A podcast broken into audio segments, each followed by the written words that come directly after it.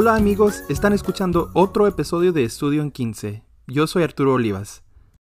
Quiero comenzar este episodio un poco diferente. Sé que muchos de nuestros oyentes tienen lecciones para preparar.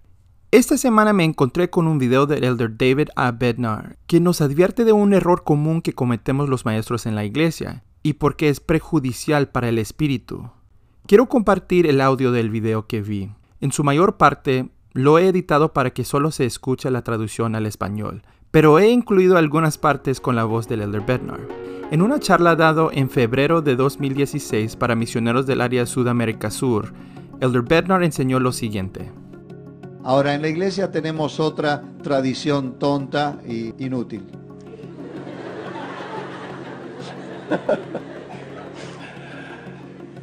En la iglesia jugamos a un juego que se llama Adivina lo que está en mi mente. ¿Alguna vez han jugado este juego? Aquí así se juega este juego. Ahora voy a apuntarles a uno de ustedes. Si lo hago, por favor, no se aterroricen. No voy a hacer que ustedes hagan nada. Yo quiero poder eh, seleccionar a alguien. Así que a menudo en una clase de escuela dominical, en el sacerdocio o en la sociedad de socorro, el maestro en una intento equivocado de, lograr participación, va a señalar a alguien y decirle, Elder, párese. Ahora no lo haga. Pero el maestro va a decir, párese, dése vuelta. Quiero que le diga a todos en esta transmisión los tres elementos básicos del convenio bautismal. Ahora, este elder puede hacer eso. Cualquiera de ustedes podría hacerlo. Hasta que un miembro del quórum de los doce apóstoles los señala y les dice, párese y haga eso. Ahora, tan pronto como yo le apunto, él no puede recordar ni su nombre, no sabe dónde está y está absolutamente aterrado. Ahora, ¿han jugado este juego en una clase de la iglesia? Todos lo han hecho. You have never, nunca, never felt the Holy Ghost ustedes, guess what's in my head. Ustedes nunca, nunca sintieron al Espíritu Santo jugando adivine lo que está en mi mente. Nunca. Now let me explain por qué. Ahora déjenme explicarles por qué. mis escrituras son un objeto. No tienen capacidad para actuar. Un objeto solamente se puede actuar sobre él. Así que mis escrituras solamente se mueven si yo causo que se muevan u otra fuerza hace que se muevan. Mis escrituras son un objeto sobre los cuales únicamente se puede actuar. Nosotros no somos objetos, somos hijos e hijas de Dios a través de la expiación de Jesucristo. Somos bendecidos con el albedrío moral.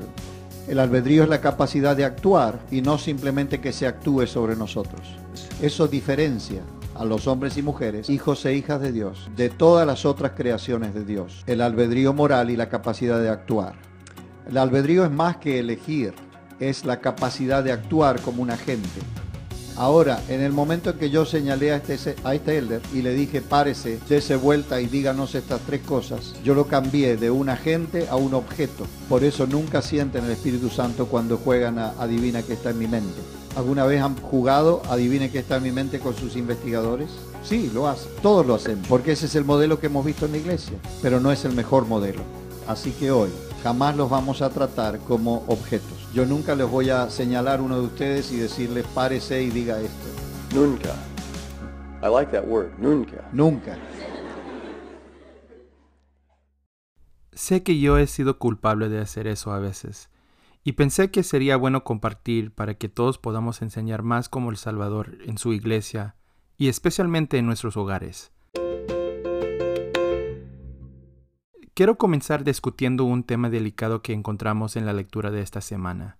En 1 Corintios capítulo 14, versículos 34 a 35 dice, Vuestras mujeres callen en las congregaciones, porque no les es permitido hablar, sino que estén sujetas, como dice también la ley. Y si quieren aprender algo, pregunten en casa a sus maridos, porque es indecoroso que una mujer hable en la congregación. Antes de comenzar a explicar este versículo, quiero comenzar dando dos advertencias. Primero, es importante que no leemos los escritos del primer siglo con los ojos del siglo XXI. Fue una época diferente, con diferentes creencias y culturas. Algo normal en esa época podría parecerse completamente inapropiado en la nuestra. Segundo, y lo más importante para entender el versículo mencionado, hay que no escoger y elegir partes de las escrituras. Asegúrese de conocer el contexto y por qué el autor inspirado escribió lo que escribió. Ponlo todo en el contexto correcto. Pablo no piensa menos de las mujeres. Esta carta es el resultado de una hermana fiel en la iglesia, Chloe, que expresa sus preocupaciones a Pablo. Esta carta es evidencia de la confianza que él puso en las palabras y preocupaciones de ella. Y si eso no es suficiente evidencia, regrese al último capítulo en Romanos y lea cómo Pablo saluda y habla de mujeres específicas en Roma que son fieles y firmes. Entonces, ¿qué está tratando de enseñar Pablo aquí? Volvamos a algunos versículos. Y si a otro que está sentado le es revelado algo, calle el primero, porque podéis profetizar todos uno por uno, para que todos aprendan y todos sean exhortados. Recuerde que esta carta está dirigida a un pueblo específico sobre sus problemas específicos. Y parece que había un problema con la gente interrumpiendo y hablando mientras el discursante estaba tratando de enseñar. Volviendo al versículo sobre las mujeres, Parece que específicamente en Corinto, algunas de las mujeres estaban hablando durante la iglesia. Pablo les estaba diciendo que no fueran irreverentes. No quiso decir que las mujeres no deberían hablar en la iglesia o compartir sus opiniones. Él está diciendo que debemos ser reverentes y organizados en nuestras reuniones. Y esto va para todos, no solamente las mujeres. Por eso dice en el versículo 33, porque Dios no es Dios de confusión, sino de paz, como en todas las iglesias de los santos. Hermanas, el Señor las ama, les necesitamos en nuestros barrios y ramas.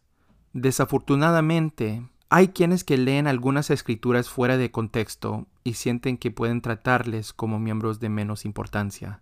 Pero escucha cómo el profeta del Señor habló sobre ustedes en su discurso de la Conferencia General de octubre de 2018.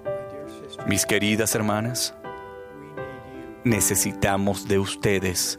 Necesitamos de su fortaleza, su conversión, su convicción, su capacidad para dirigir su sabiduría y sus voces. Simplemente no podemos recoger a Israel sin ustedes.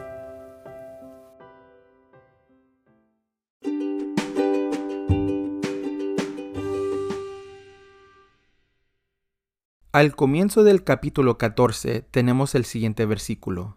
Seguid la caridad y procurad los dones espirituales, pero sobre todo que profetizáis.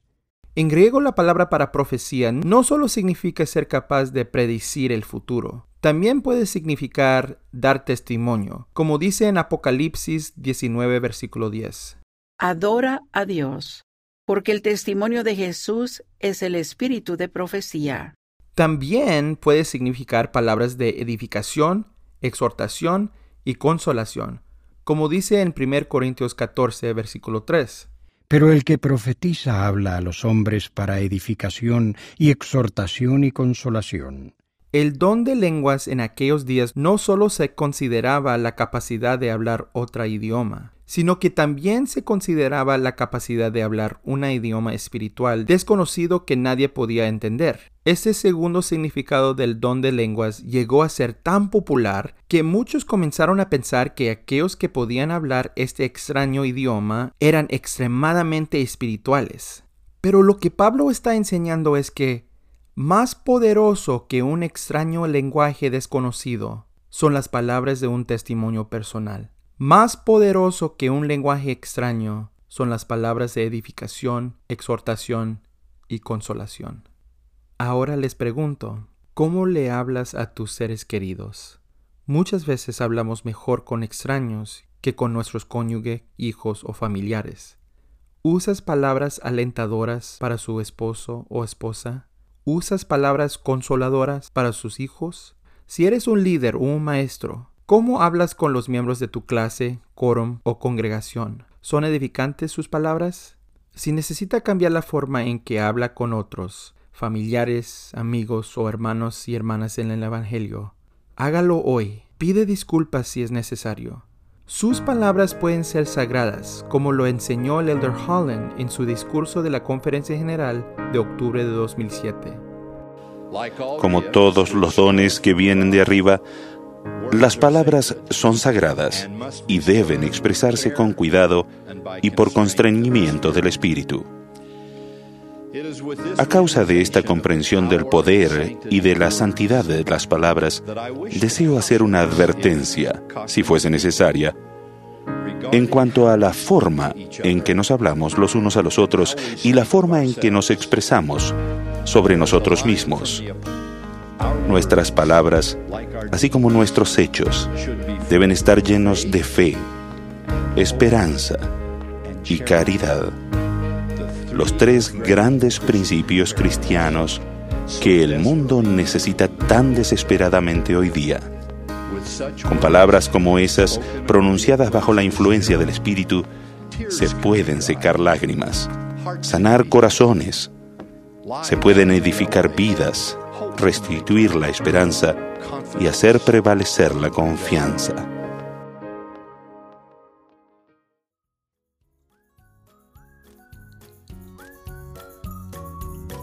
Gracias por escuchar Estudio 15. Este episodio ha sido escrito, producido y presentado por Arturo Olivas con la ayuda de Jesús Olivas. Nuestra música se llama Happy Whistle por scottholmesmusic.com. Nos puede seguir en Instagram, Facebook y Twitter en la página Estudio en 15. También nos puede visitar nuestro sitio web al estudioen15.com. Este podcast está disponible en Apple Podcasts, Google Podcasts, Spotify y Anchor. Salimos con un episodio cada lunes. Si les gustó, por favor suscríbense y escribe una reseña en Apple Podcast. También les invito a compartir este episodio con sus amigos y en las redes sociales. Gracias por escuchar.